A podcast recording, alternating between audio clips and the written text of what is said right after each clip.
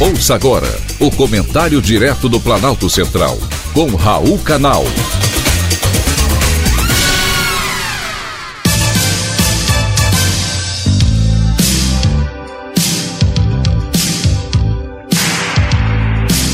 Queridos ouvintes e atentos escutantes, assunto de hoje: recuo da inflação.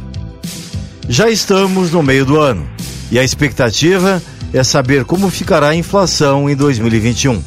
Por enquanto, a boa notícia é que o Índice Geral de Preços, IGPDI, desacelerou em junho e ficou em 0,11%. Em maio, tinha sido 3,4%. Segundo a Fundação Getúlio Vargas, que divulgou o número, o resultado do indicador ficou abaixo da média de 0,22%. Mas agora, Vamos aos resultados.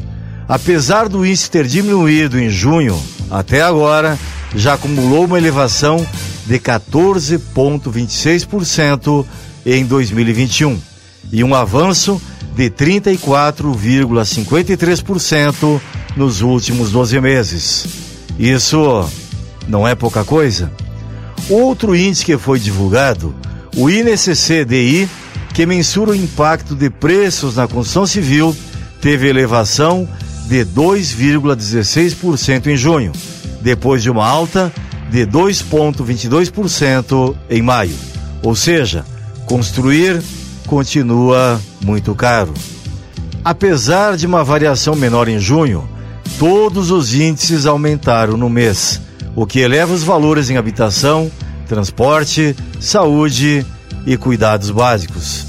Já o índice que mais subiu em junho foi o custo da mão de obra, que passou de 1,92% em maio para um aumento de 2,69% em junho. Esses números indicam que vamos terminar o ano com uma inflação mais alta do que a desejada.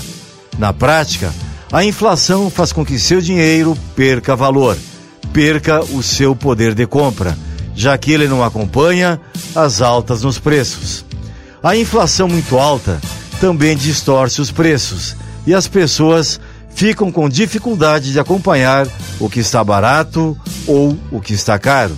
Isso significa que a cada dia que passa, a moeda perde valor e de uma forma muito rápida. E não é isso o que queremos. A principal causa da inflação é o excesso de demanda quando tem muita gente querendo comprar e não tem produção na mesma intensidade. É o que hoje estamos vivendo. Como houve retração na produção durante a pandemia, a oferta de produtos diminuiu consideravelmente. O jeito é a gente frear o consumo e o governo ajustar as suas finanças, cortando gastos ou cortando na própria carne. Foi um privilégio ter conversado com você.